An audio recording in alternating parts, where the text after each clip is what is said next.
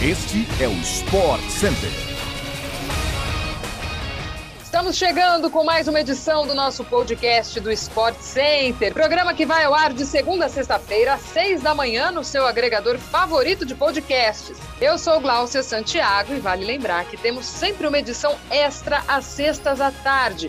Então não deixe de nos seguir no seu tocador de podcasts favorito para não perder nenhum episódio e começar o dia muito bem informado sobre o esporte no Brasil e no mundo. Aliás, o nosso Sport Center também vai ao ar diariamente pela ESPN e no Star Plus. Hoje são quatro edições ao vivo, às 11 da manhã, 4 da tarde, 9 da noite e meia-noite e meia. Sobe o som porque o podcast está começando.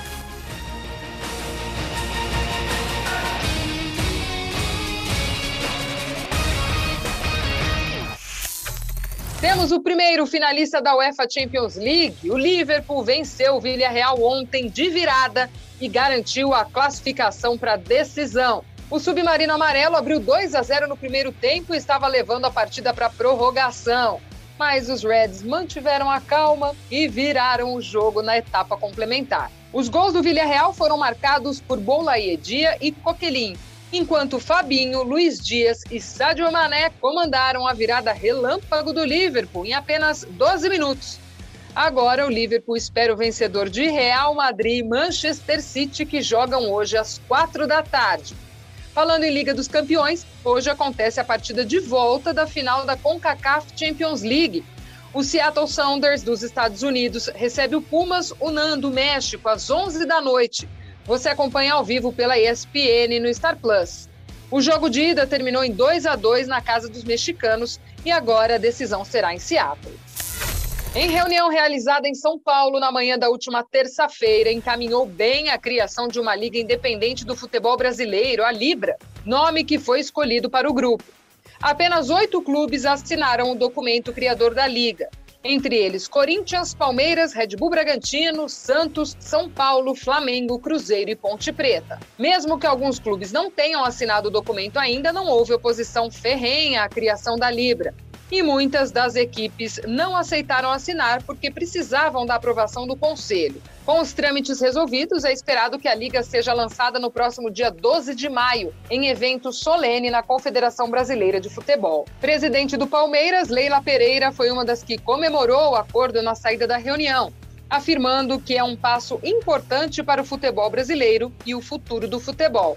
Por outro lado, Mário Celso Petralha, presidente do Atlético Paranaense, diz que ainda tem algumas discordâncias, mesmo que ainda sejam poucas. Ele também atacou os clubes de massa e afirmou que eles querem ser donos do futebol brasileiro. Os dois grandes grupos que articulam a criação da liga estão divididos entre Clube dos Seis, formados pelos cinco paulistas da Série A e pelo Flamengo, e o Forte Futebol, movimento de clubes da Série A que se intitulam como emergentes.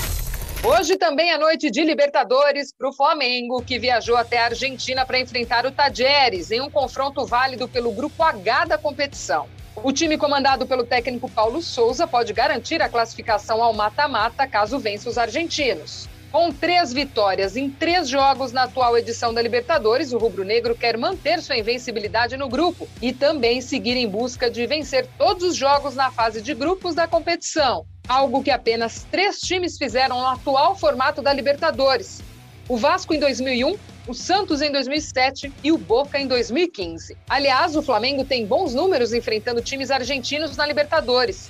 São 10 vitórias, 6 empates e 2 derrotas.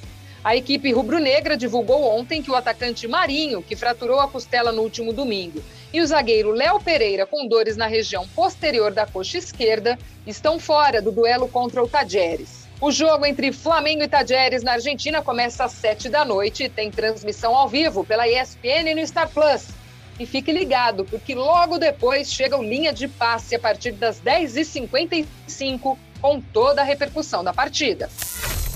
O Masters 1000 de Madrid também está pegando fogo na Espanha. Ontem, inclusive, foram definidas as quartas de final na simples. Ontem foram definidas as quartas de final no simples feminino. A americana Jéssica Pagula, número 14 do mundo, venceu a canadense Bianca Andrescu nas oitavas na última terça por 2 sets a 0, enquanto a suíça Jill Teichmann fez 2 a 0 na casaque Helena Rybakina e também avançou. A espanhola Sara Sorribes Tormo e a ucraniana Anelina Kalinina também avançaram às quartas de final. No simples masculino, o dia de ontem também teve vitória do sérvio Novak Djokovic, que avançou à próxima rodada ao vencer o francês Gael Monfils por 2 a 0. Foi a 18ª vitória consecutiva de Djokovic sobre Monfils na carreira. Também ontem o brasileiro Marcelo Melo foi eliminado nas duplas, ao lado de seu parceiro o alemão Alexander Zverev. Eles saíram na frente da partida de primeira rodada do Masters 1000 de Madrid, mas tomaram a virada de Cameron Norrie e Tommy Paul e foram eliminados. Fique ligado que hoje tem transmissão ao vivo pela ESPN no Star Plus das quartas de final femininas e também dos grandes jogos do masculino, como Rafael Nadal, Novak Djokovic, Zverev e muito mais. Tudo isso ao vivo e exclusivo a partir das 7 da manhã pela ESPN no Star Plus. Chegamos ao fim a mais uma edição do nosso podcast do Sport Center.